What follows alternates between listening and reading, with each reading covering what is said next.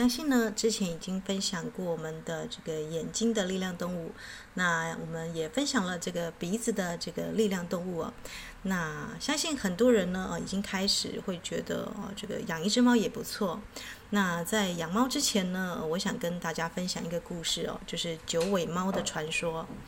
那如果你听完这个故事呢，你大概就能够理解为什么猫跟狗的这个特质不太一样哦。那之前我们有说过，这个狗狗是爱你陪你啊，甚至像这个十八啊，这个忠犬王公哦，啊不惜陪你去死哦。但是猫不一样哦，猫会救你。那你能不能这个赢得它的信任呢？啊，这个是完全就是看你也没有办法这个我们说的通过它的考验吧。啊。我也曾经见过很深情的猫呢，是用它的命呢来去换主人的命哦，因为这个猫有很强的这个疗愈力哦。那像奥斯卡这种猫呢，就是能够帮助人呢在死亡或者是这个身体痛苦的时候呢，舒缓主人的疼痛哦。那因为过后呢，呃，我就要来跟大家分享哦，这个我在网络上呢有看到一篇，那时候我养猫的时候无意间查到的一个资料，就是九尾猫的传说。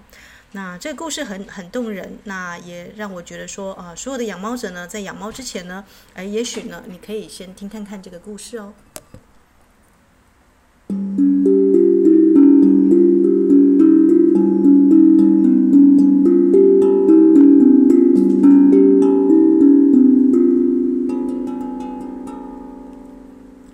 好的，那我就来分享这个故事哦，啊，九尾猫的传说。九尾猫的传说，传说呢，猫每修炼二十年，猫就会多长出一条尾巴。等到有了九条尾巴的时候呢，就算功德圆满，那可以位登仙班，连天上的神仙呢，见了也会非常的敬畏哦。可是这第九条的尾巴呢，却是极难修到的，因为呢，当猫修炼到第八条尾巴的时候呢，它会得到一个提示哦，要帮助呢啊这个饲养它的主人呢，实现一个心愿。可是呢，当这个主人的心愿完成之后呢，啊，这个它会长出一条新的尾巴是没错，但是它从前的修出来的尾巴呢，也会断掉一条，脱落一条，所以呢，它还是八条尾巴哦。嗯，这看起来是一个很奇怪的循环哦，它不断的去帮助他人，不断的长出新尾巴，可是又不断的掉一条尾巴，那看来是一个死回圈哦。无论如何呢，好像哦都不可能修到第九条尾巴。那有一只呢很虔诚的猫哦，已经不知道修炼了几百年了，也不知道帮了多少人实现了愿望，但它仍然啊，这个就是八条尾巴。它向佛祖抱怨呐、啊，哎呀，我这样下去怎么样才能够这个修炼得到啊？那佛祖呢只是笑而不答哦，他只得继续修炼。有一天，当他在暴风雨中回到他藏身的村庄，遇到了一个少年哦，被狼群围攻哦，因为暴风雨嘛，少年一时无法下山。那以这个这个八尾猫的这个造化呢，当然呢、不费吹灰之力啊，就变得很大只哦，赶走了所有的狼群哦，救下了这个少年。那后来呢，他还意外的发现这个少年好像有点眼熟哦，才发现他是呢养他的第一位主人的后代哦，啊，因为我们知道这个 DNA 跟基因呐、啊，会呈现在你的这个长相上。按照规矩呢，啊，他就会帮这个少年实现一个愿望嘛，然后脱落脱落他的一条尾巴，继续再长出一条新的尾巴，继续他的这个无限循环。那这个少年呢，当然是欣喜若狂啊，因为他看到这样子的一只猫来救他，是神猫啊，啊，在他们当地的村庄里面呢，大家都曾经传说过这个九尾猫的传说。那他觉得那是神话哦，自己何其有幸呢，居然可以成为这个八尾猫的主人哦。而且呢，他还有还他还知道他有一个无论多么奢侈呢都能够实现的愿望哦。这时候呢，啊，果然呢，八尾呢，八尾猫呢，就像这个神灯巨人一样哦，啊，他就问这个少年的心愿呢，啊，是什么呢？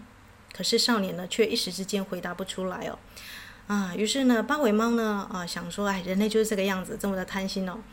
那他就呢，变化成一只这个普通的猫咪呢，暂时呢，跟着这个少年回到了他家。那这个少年呢，是个孤儿，那从小呢，他就是小心翼翼地打量这个周遭人的眼色。那他看到这个八尾的时候，第一个时间是开心。可是，在之后几天里面呢，他小心翼翼地观察这只神猫哦，嗯，姑且就叫它八尾吧。啊，他就因为八尾现在已经这跟他回家变成一只普通的猫了，所以他呃，在一般人眼中呢，这只猫就是跟一般的猫没什么两样哦。嗯，他就小心翼翼地观察这只八尾哦，发现他的眼神呢，除了看透世事的淡然之外，还有一些淡淡的哀伤哦。那他也知道这个啊，这个八尾跟他说过这个循环的秘密哦。这个他每次帮人家寻这个完成愿望的时候，他的尾巴总是会断掉一条啊。啊，所以呢，他就开始有一些这个对这只神通广大的猫呢，产生了怜悯之心哦。啊，因为这个不断的修炼又不断的帮助人家是好事，但是尾巴一直都长不到第九条，也不知道什么时候可以成仙修道啊，这的确也是一种痛苦啊。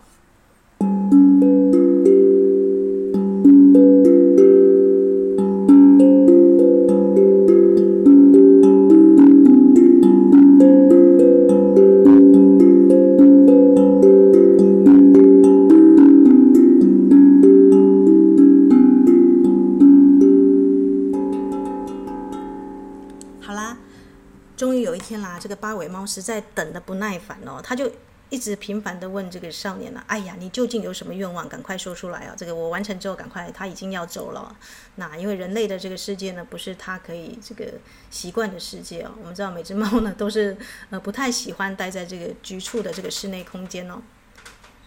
那少年想一想，就问他说：“哎呀，我真的什么愿望都可以实现吗？”八尾这时候呢就不屑地瞥了他一眼哦。那少年呢？这时候呢，呃，深情的看着这只八尾哦，很认真的一个字一字一顿的说：“那么，我的愿望就是呢，你能够有第九条尾巴。”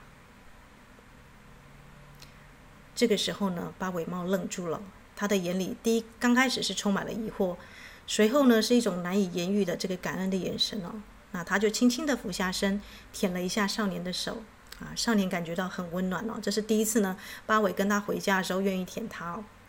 好啦，那我们都知道故事的结果是怎么样。这只八尾猫呢，最后长出了华丽的第九条尾巴，变成了真正的九尾猫。这一条尾巴呢，不会再断掉。而少年的一生呢，当然也过得非常的幸福美满。好的，那故事呢，可能到这里就结束了啊。这个原来得到的天机呢是如此啊，只有遇到一个肯让他圆满的人哦。八尾猫才能够有第九条尾巴。那我们都知道，以前的人都很自私嘛，啊，为自己考虑，觉得八尾猫为他们实现心愿呢都是应该的。可是他们从来不会考虑到这这只八尾猫的感受啊，每一条尾巴可是它都要付出啊几十年的修炼哦才可以长出来的。所以当我读到这个故事的时候，我也蛮啊蛮震惊的。这个一般来说，不管是阿拉丁神灯，或者是这个雅各斯的猴爪，我们所谓的幸运之物哦。人们呢，总是在得到命运的眷顾之后呢，就开始张扬得意啊。那所许出来的愿望呢，都是为了自己哦。对于天上掉下来的馅饼呢，享用的如此理所当然。可是呢，耗费自己难得的运气去成全别人的圆满哦，不就是八尾猫吗？啊，可是呢，当他遇到一个真正能够完美他的主人的时候，我想这也许就是世间最大的慷慨、最真心的回馈了吧。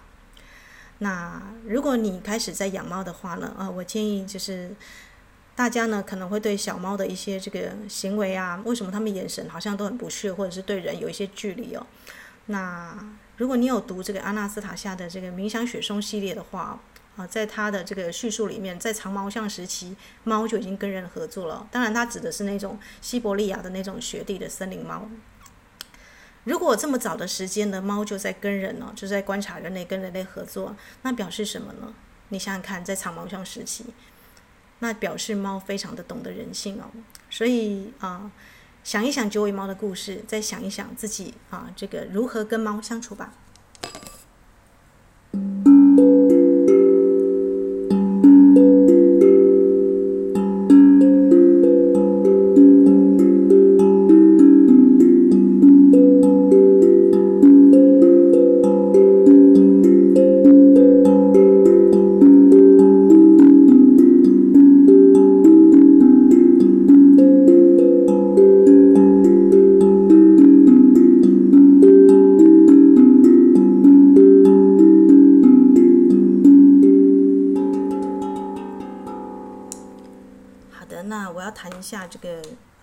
是养猫的人呐、如果你不要被猫抓的话，那这个最重要的是不要跟它四目相对哦，因为在这个，因为我们必须要在养一只动物之前呢，要先懂它的语言嘛。那嗯、如果你要让一只猫不要抓你哦，这个不要，因为你的体型会比猫还要高大，所以建议你刚养猫的时候呢，都是蹲下来啊。你可以想象，当你走在这个高压电塔的这个压力哦，在高压电塔下的压力，那差不多就是一只猫跟你的在你旁边的这个压力哦，因为人是比较高大的。所以呢，每一只猫啊，遇到人哦，第一个一定是警戒哦。那你可以试探的这个用这个呃手指食指呢弯曲一下，去看看它喜不喜欢你的气味。那不要轻易的去这个摸猫跟抱猫哦，啊，否则你一定会被抓。那另外一个被抓的恐惧是，当你靠近它的时候，人类总是啊像狗狗一样，就是觉得说啊，看见猫就很开心，想要摸它的头。那狗是可以这个，但是狗狗你也会注意到，狗你也不能跟它四目相对太久哦。啊，甚至你要用手去搭它肩的时候，有些狗就会反咬你一口，因为这个是一种骑乘行为哦，代表这个，嗯，我们知道嘛，在在这个动物的语言里面，这个好像是你凌驾它之上哦。那阿纳斯塔夏呢，曾经建议所有的人呢，为什么阿纳斯塔夏可以让这个黑熊啊，呃，就是跟他睡觉保暖，然后这个狼帮他顾孩子，老鹰还带他孩子飞翔哦，呃，因为他说他跟动物之间呢，没有所谓的主仆关系哦。所以这一点就让我们这个自认为是万物之灵的人类就很惭愧嘛，对不对？你养任何动物，你都觉得你是它的主人，就像你有孩子之后，你觉得你的孩子是你的附属品哦。那这样子的话，你永远不可能养出我们说的所谓的神猫、仙猫。啊，如果你是以一个这个我们说的这个修行来考虑的话啦，如果你知道猫是这么独特的存在，它可以跨越阴阳两界嘛，而且甚至可以跟你合作嘛。那这个猫的秘密呢？因为我们之前在这个。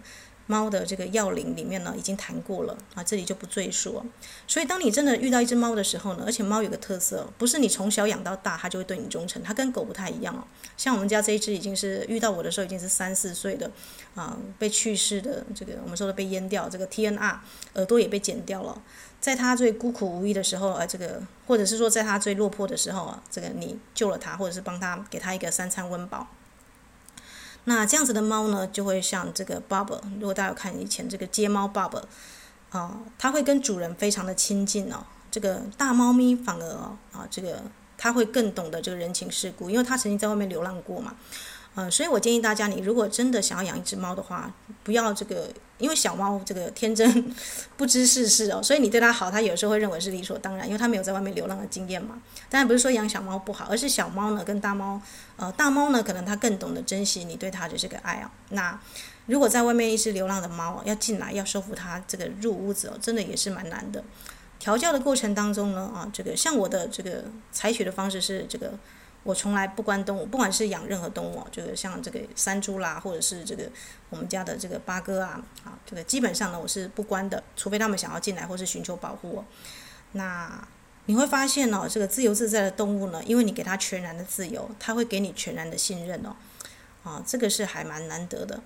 那另外就是有人养猫呢，养了一只之后会养第二只、第三只，最后变成多猫家庭哦。可是我们之前跟大家分享过，这个猫的嗅觉是一滴香水稀释八百万倍，它还闻得到。那你可以意识到什么东西呢？就是你在外面呐，啊，这个为什么我之前跟大家分享过，如果你有一只忠心的猫啊，就尽量啊，这个除非你是很长期外出，你要养另外一只跟它陪伴哦，啊，减轻它的这个分离焦虑哦。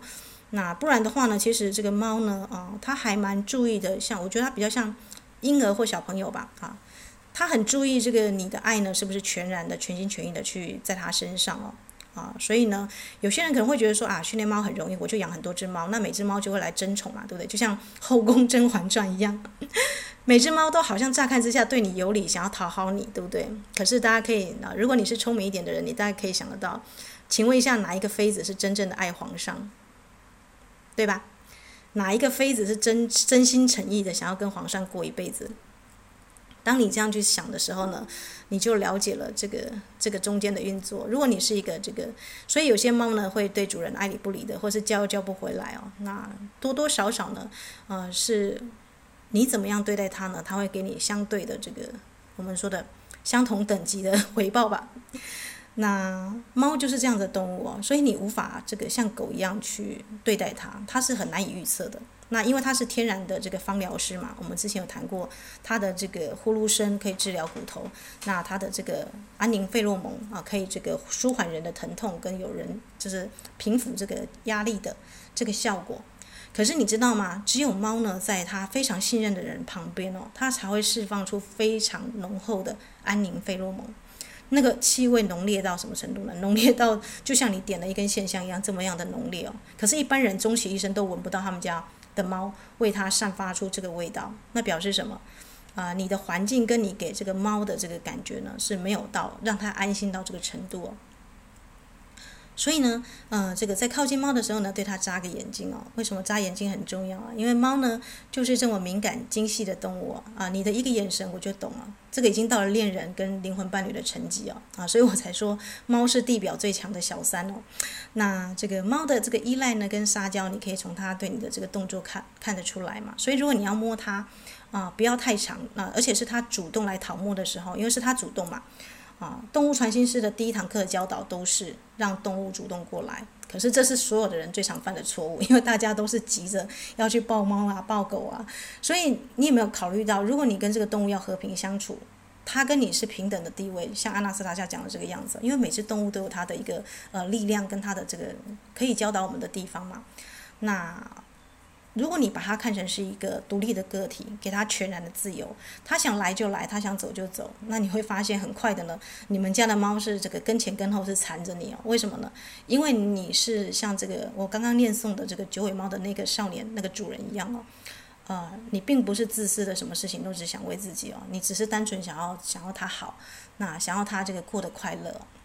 那我觉得呢。呃，为什么这个这个故事呢没有谈到这个少年呢？后来是怎么样了？但是他只说幸福圆满，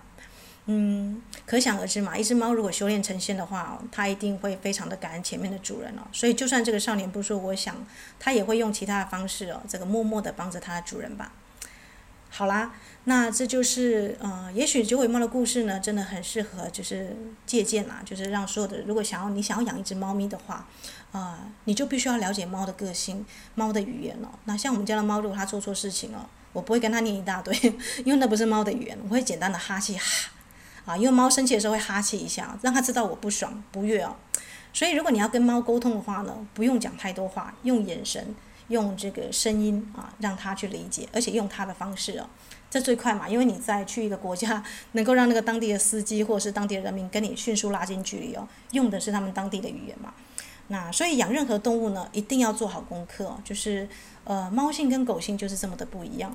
那更重要的是呢，猫咪啊，很多人会去剪爪嘛，对不对？就希望它不要抓伤自己。可是你知道这只小猫咪啊，它在野外会遇到多大的危险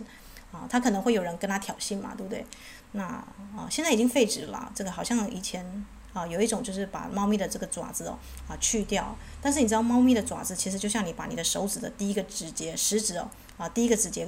剁掉一样哦，它的这个呃爪子呢是连到这个第一个这个指头的啊，所以你把猫咪的这个爪子去掉，完全不用剪它指甲的这种懒惰型的主人哦，其实你是把猫的第一个指节剁掉，因为它的关节是连在一起的，这是非常不人道的事情啊。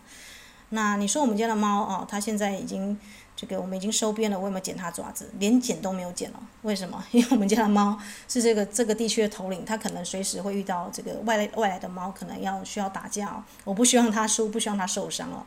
那所以它就得意洋洋的这个呃呈现的像这个狮王般的气势啊，真的是有那种这个狮子的这个架势啊啊！因为我维持它最自然的状态。那有人会说，那它跟你在一起的时候，那个爪子这么利啊，会不会伤到你？完全不会啊，它会试探性的这个，它会去试探这个力道，因为特别是成猫嘛，啊，它会这个稍微深一点，然后刺一下下，然后你觉得痛的时候，我就弹它一下，轻弹它一下，然后用哈这个样子，它就知道说哦，这个力道妈妈不喜欢了啊，所以跟我在一起的时候呢，爪子都是收好，因为爪子本来就是可以收进去的，所以你就跟你的猫建立一种默契哦，这种默契是不用去牺牲它的这个任何的这个啊。任何的一部分哦，就像你啊，你跟人交往的时候，跟你的朋友在在一起的时候，如果你不能做全然的自己，我要为了你啊，比方说我要这个染头发，呃，我要去做一些这个美容什么的美发，要改变很多才能够跟你在一起，这种型的朋友，你会去 认为他是真心的想要跟你交朋友吗？不会嘛，对不对？如果这个朋友他一开始就全然的接受你的全部的话，不管你长痘痘或是怎么样的，那他才是真爱嘛，对不对？或是他才是真朋友嘛。所以我觉得也不用去这个掩饰自己的这个缺点，你是怎么样就是怎么样了。那这我也是鼓励我的姐妹啦，因为她她认为说有的时候女生好像啊、我们会困在这个女孩子什么样才是好女孩，好的这个贤妻良母，好的。但是我后来仔细想一想，诶，我刚开始是抱独身主义的，完全没想过结婚这种事情，只是全然的去精进自己哦。但是我后来邂逅的是灵魂伴侣哦，这也是始料未及啊。那我仔细想一想，这中间的过程的原因是什么？有一个很大的、很大的关键在于哦，你也给对方全然的自由哦。所以姐妹们，这个这个很重要啊，就是你不要这个一天照三餐抠你的先生，或者是呃认为他是理所当然的陪伴你的存在。你要用动物的角度来去思考，他跟你是平等的。那你也不用卑躬屈膝的去一昧的讨好他，就是哦、这样的话的关系是不平等的。如果一两方的关系是上跟下，或是只有你要改变，他不用改变，这长期下也是走不下去的。应该最好的方式是这个双人舞嘛。啊，就是一个人跳前面，然后另外一个人后退，那另外一个人在跳前面，这个人后退。就是你养这个猫的过程也是这个样子哦。它可能有的时候，嗯，有点太侵犯你的界限，或是晚上吵吵闹啊。呃，像我起来的时间，大家知道，我每天大概都是五点起来，为什么？因为我们家猫大概四点半、五点就开始踹门了啊。它又是力道非常大，它会撞开三道门哦，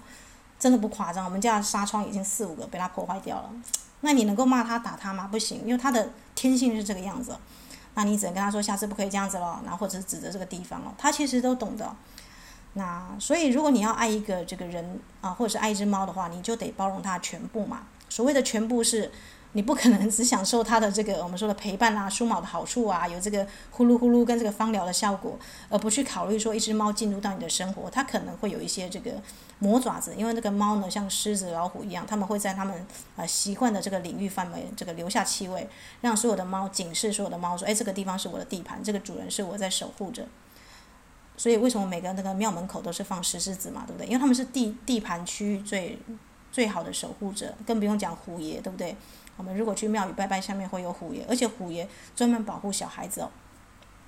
那领地性这么强的动物，你跟它这个养在一起，一只公猫的这个范围大概是一公里左右吧，母猫更大，母猫是一点五公里哦。所以你大概可以了解到，这个你的家基本上是它守护的范围，也是在它的范围之内了。那所以它可能会睡在你的这个沙发啦，或者是你的衣橱啊，任何地方哦。嗯，所以在养猫之前，真的要想清楚，说，哎，你已经准备好要跟它共享这个空间了吗？啊，那像我会觉得说呢，这个，啊，如果你读过九尾猫的故事，你会知道说，其实呢，啊，真正可贵的啊是那个，我觉得是那个过程，哎，啊，就是啊，他逐渐信任你的过程，跟啊，你逐渐这个，因为一个人为什么能够活得长寿、活得久？我们知道，除了这个回归内在小孩子的本质，那个纯真之外。重要的是，你生活中你要有个对象去爱，啊，或者是说呢，即便你没有对象去爱，你要心中常常有这个爱的这个感觉。那当然，一般人不太可能每个人都这么的 lucky，这个一定有这个灵魂伴侣啊，或是生活中有一定有另外一个伴，可能有个人的灵修的理由啦。